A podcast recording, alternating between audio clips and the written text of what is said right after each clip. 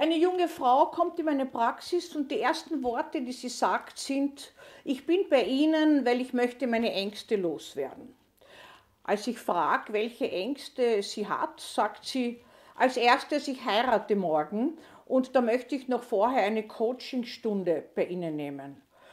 Ich habe das etwas erstaunlich gefunden, aber ich bin ja in meiner Praxis einiges gewöhnt und habe das spannend gefunden, dass jemand vor seiner Hochzeit zu mir kommt. Und als ich sie näher gefragt habe, wofür sie jetzt äh, eigentlich kommt, was ich äh, coachen könnte oder sollte, sagt sie, ja, sie versteht sich eigentlich gar nicht, weil sie ist seit vielen Jahren mit ihrem Partner zusammen. Die Beziehung geht einmal besser und einmal schlechter und er möchte eigentlich gerne jetzt heiraten, hat sie davon überzeugt, dass das sinnvoll ist. Sie haben schon zwei Kinder gemeinsam und äh, sie hat sich dann überreden lassen dazu.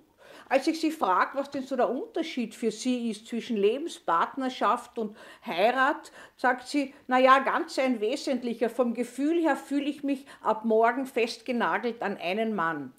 Äh, das ist eine erstaunliche Aussage und doch ist es nicht ganz so äh, erstaunlich, äh, wie es klingt. Was ist denn, wenn wir heiraten? Wenn wir heiraten, sagen wir wenn wir es wirklich aus dem Herzen tun und auch so tun wollen, zu einem anderen Ja und legen uns fest. Dieses Festlegen wird manchmal verbunden mit einer äh, Mauer, dass man nichts mehr machen darf und auch nichts mehr tun darf, nur wer festgenagelt an einen Partner ist. Das sagt nicht die Ratio, also nicht der Verstand, sondern das Gefühl. Und Menschen, die viel Freiraum brauchen und die auch gern in Freiheit sich fühlen wollen, haben dann das Gefühl, der andere ist ständig dabei, ich kann mich nicht mehr zurückziehen, ich halte das so nicht mehr aus, ich hätte gar nicht heiraten sollen. Habe ich oft in der Praxis Menschen, die diese Aussage tätigen. Das heißt, es gibt Ängste vor einer Verbindlichkeit, könnten wir sagen. Manchmal haben das Frauen in der Schwangerschaft. Die haben zu Recht das Gefühl, mit einem Kind sind sie lebenslänglich jetzt mit diesem Kind verbunden. Im Guten wie im Schlechten. Sie können nicht anders und sind an diesem Strang, an das Kind gebunden und äh, sind festgenagelt.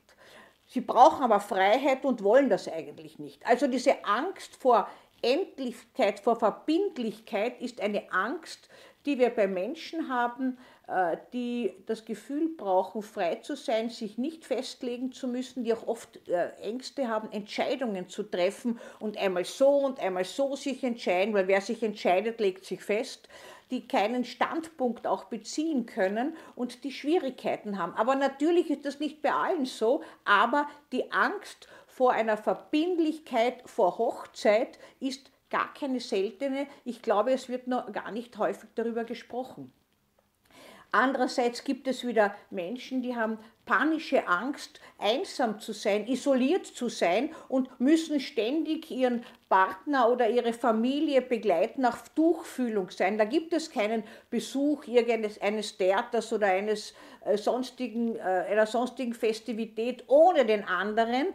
Und man kann nur wünschen, dass diese Menschen auch einen Partner haben, äh, der das auch so will, weil es gibt natürlich auch andererseits Menschen, die Ängste haben, dass es zu eng wird, die das Gefühl haben, wenn es zu eng wird, dann saugt mich der andere aus, dann kann ich mich nicht mehr abgrenzen, ich kann nicht mehr Nein sagen und es ist letztlich äh, ganz schwierig, dass ich bei mir selber bleibe. Also diese Ängste vor Selbsthingabe könnten wir sagen und vor unabgegrenztem Sein stehen wieder Ängsten bei anderen Menschen über vor Isolation.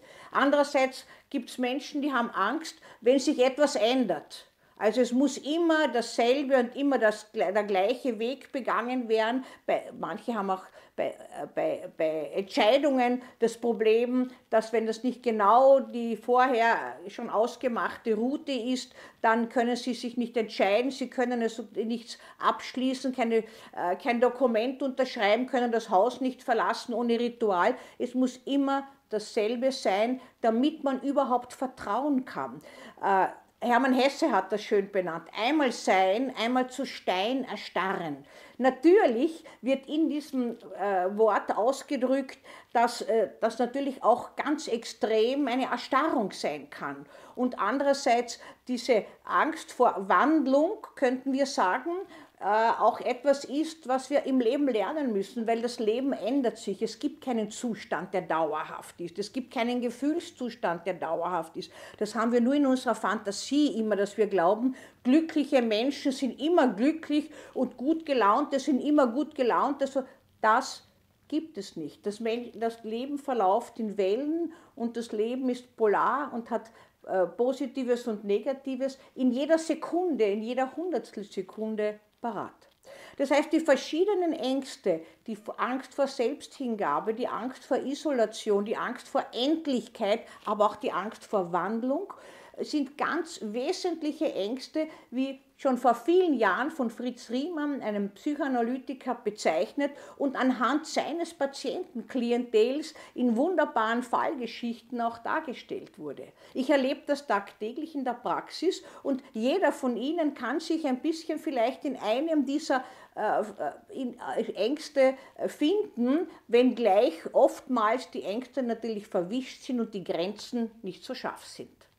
Die Angst ist aber immer auch ein Begleiter, nicht äh, kein hinderlicher, sondern einer, auch der uns warnt. Und je nach Charakterstruktur springt sie entweder bei Prozessen an, wo man sich festlegen muss, wie bei meiner Patientin, die einen Tag vor der Hochzeit gekommen ist, springt sie bei jemand anderen an, der die Wandlung nicht aushält und plötzlich kommt, weil alles sich geändert hat. So unterschiedlich wie wir sind, so sind auch die Ängste.